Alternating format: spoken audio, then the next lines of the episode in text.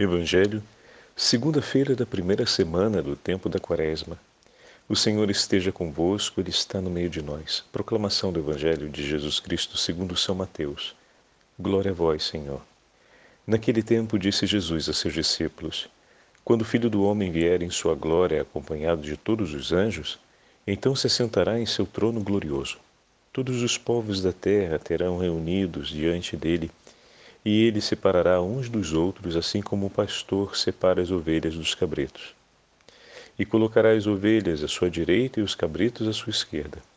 Então o rei dirá aos que estiverem à sua direita: Vinde, benditos de meu Pai, recebei como herança o reino que meu Pai vos preparou, desde a criação do mundo.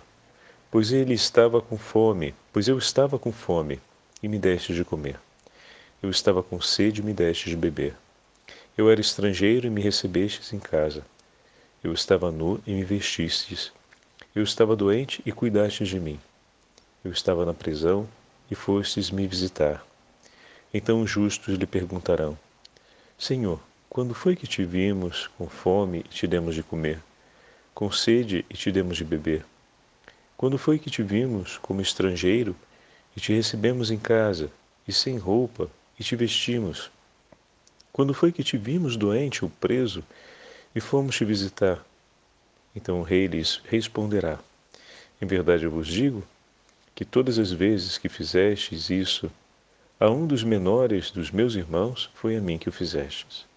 Depois o rei dirá aos que estiverem à sua esquerda: Afastai-vos de mim, malditos, ide para o fogo eterno preparado para o diabo e para os seus anjos, pois eu estava com fome e não me destes de comer eu estava com sede e não me destes de beber. Eu era estrangeiro e não me recebestes em casa. Eu estava nu e não me vestistes. Eu estava doente e na prisão e não fostes me visitar. E responderão também eles: Senhor, quando foi que te vimos com fome ou com sede, como estrangeiro ou nu, doente ou preso, e não te servimos? Então o rei lhes responderá: Em verdade vos digo, Todas as vezes que não fizestes isso, a um desses pequeninos foi a mim que não fizestes. Portanto, estes irão para o castigo eterno, enquanto os justos irão para a vida eterna. Palavra da salvação. Glória a vós, Senhor. Segunda-feira da primeira semana do tempo da Quaresma, em nome do Pai, do Filho e do Espírito Santo. Amém. Queridos irmãos e irmãs, a Santa Liturgia nos leva para o 25 capítulo do Evangelho de São Mateus, diante dessa parábola que o Senhor conta para a gente a respeito do rei que volta para realizar o julgamento. Estamos diante de um texto escatológico que fala a respeito dos últimos acontecimentos. E o Evangelho de hoje que acabamos de ouvir nos apresenta uma verdade irrenunciável o julgamento do Senhor se dará sobre o mandato da caridade. Amai-vos uns aos outros como eu vos tenho amado. Se nós pegamos o Sermão da Montanha e colocamos de frente com o Evangelho de hoje, encontramos uma perfeita sintonia a respeito daquilo que o Senhor fala. Agora, alguns detalhes poderiam dar a gente um, uma sensibilidade a mais.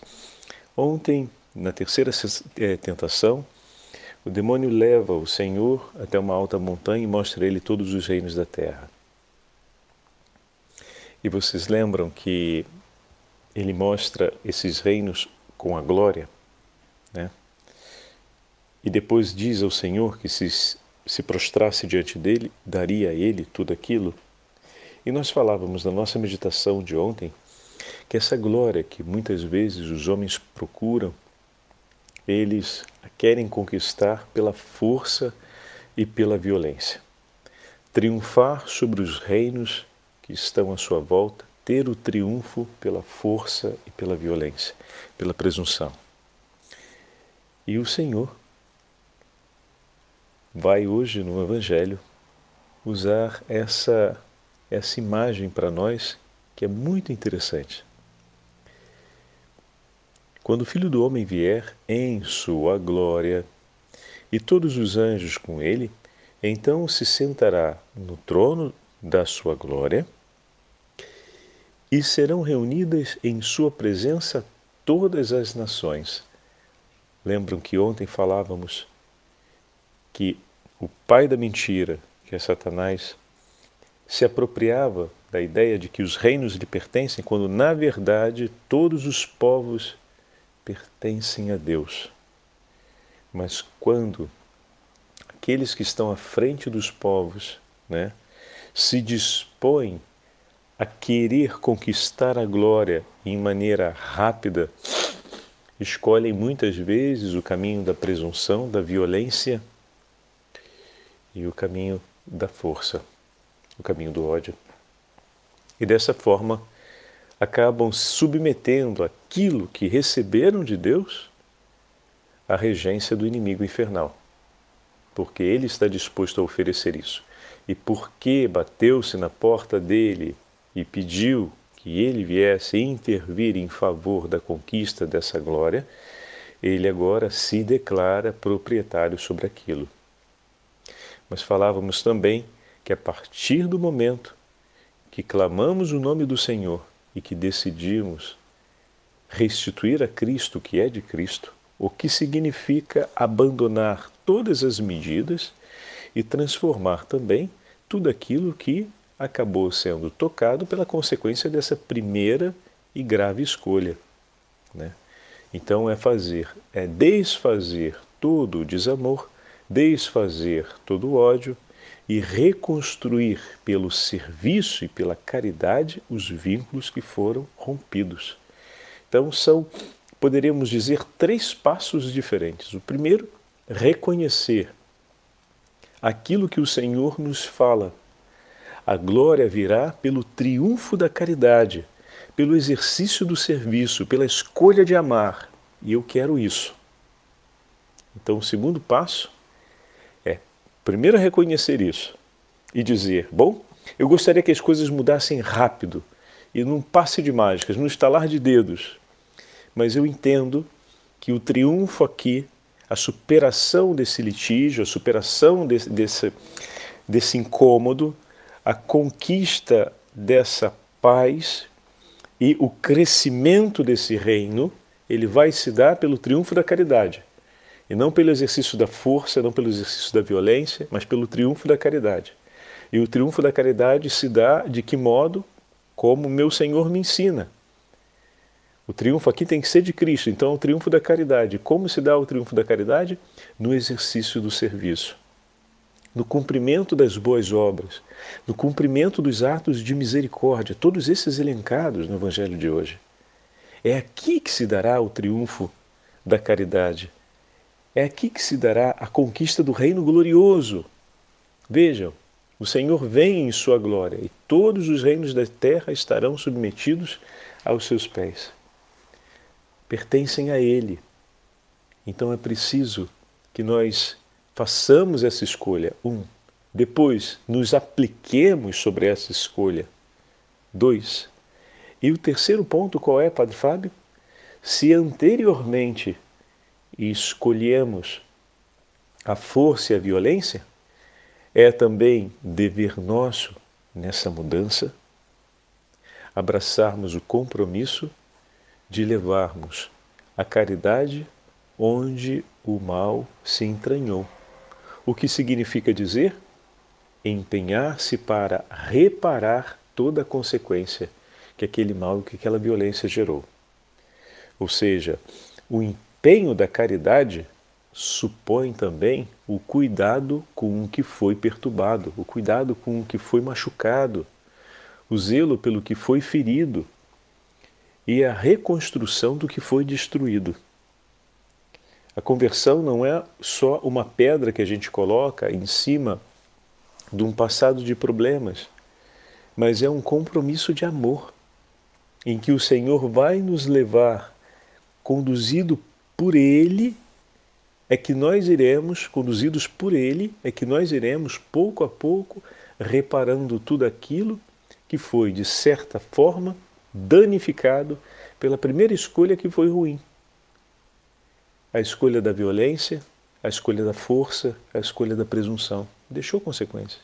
E a gente vai aos pouquinhos reparando essas consequências com atos de reparação, com atos de amor, com atos de entrega misericordiosa, não só do reconhecimento do próprio pecado, mas da prática do cuidado com o próximo que ficou ferido. Agora, até aqui nós estamos acompanhando, né? O Evangelho de hoje nos dá todos os exercícios de misericórdia que são, que são importantes. Vamos alargar essa percepção. Né? Ontem nós chegamos a, a tocar mais rapidamente sobre isso. Essa terceira tentação é muito forte nos nossos dias. Como assim, Padre Fábio? Quantas vezes no relacionamento entre marido e mulher surge uma discussão por causa de diferenças ou por causa de percepções que não são iguais a respeito de um mesmo problema, e para superar aquele desconforto ou para superar aquela tensão, a gente apela para palavras violentas e para força. E terminamos por humilhar um ao outro, e quem tem a maior persuasão na hora de submeter o outro à humilhação acaba levando a melhor. Não é assim, né? Olha aqui. Olha aqui o nosso pequenino reino da nossa casa, que é para ser governado na caridade, sendo governado mais uma vez pelos concílios do inimigo infernal, pelos conselhos do inimigo infernal. Depois que a gente reconhece que não era para ter sido desse jeito e se arrepende, e começa o primeiro passo aqui: o Senhor age em nós não obstante o pecado que está no nosso coração, ou a agitação que o pecado deixou, o Espírito se move e suscita ali a contrição e o arrependimento. E aí vem o primeiro passo. Eu reconheço, puxa vida, fiz a escolha errada, estava no caminho errado. O meu Senhor me pede uma outra coisa.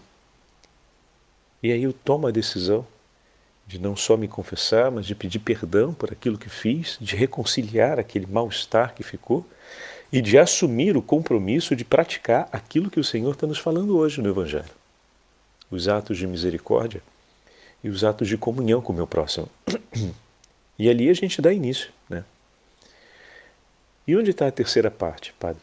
A terceira parte está que durante as brigas, às vezes a confiança do outro na gente fica balançada.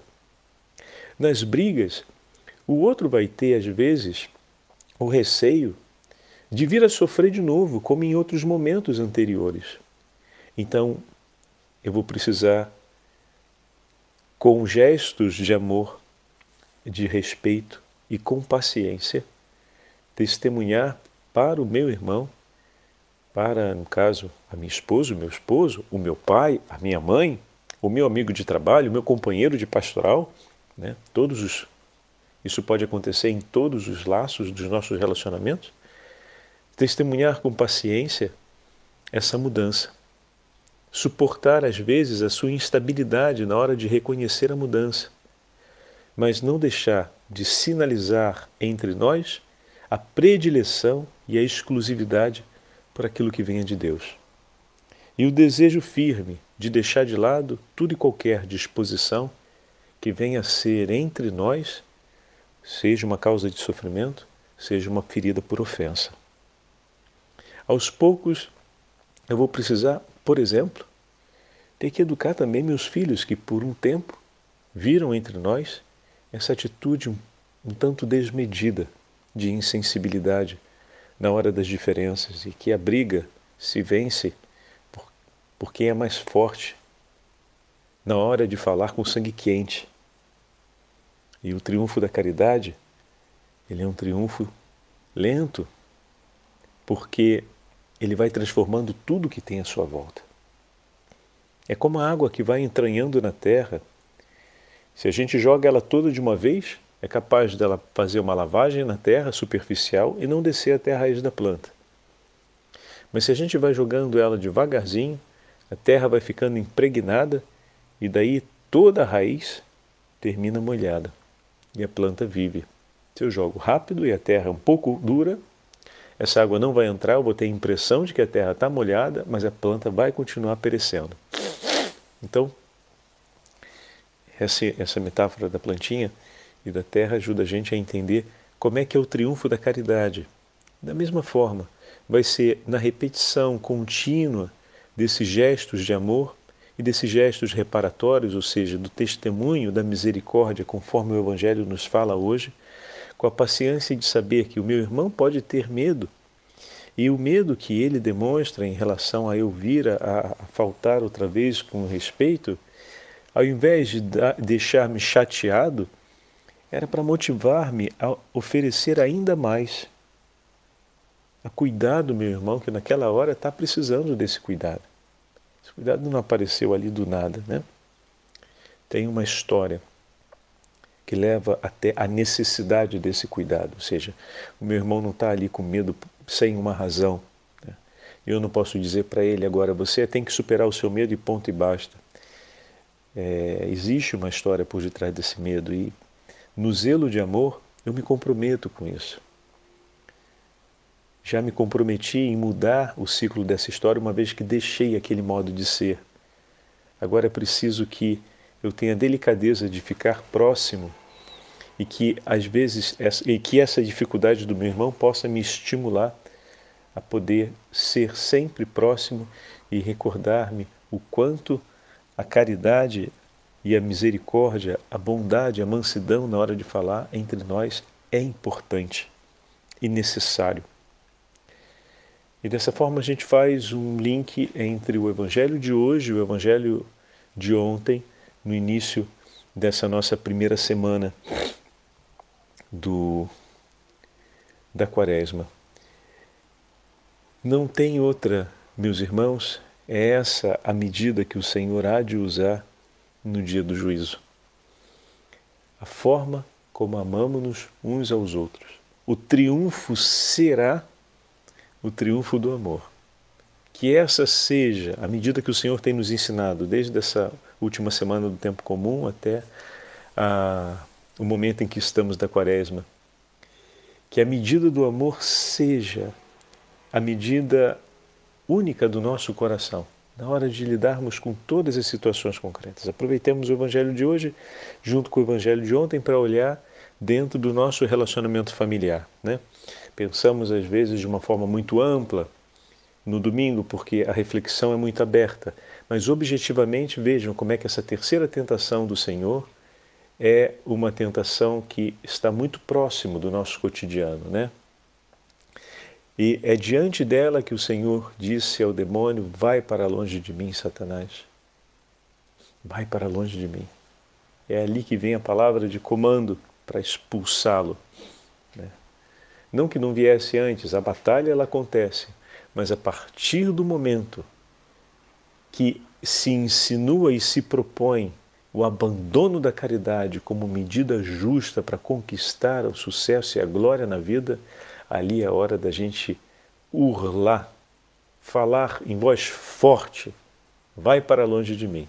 Eu escolho a caridade e o amor com a qual meu Senhor me amou e não quero em minha vida uma outra medida, pois essa é a medida do céu.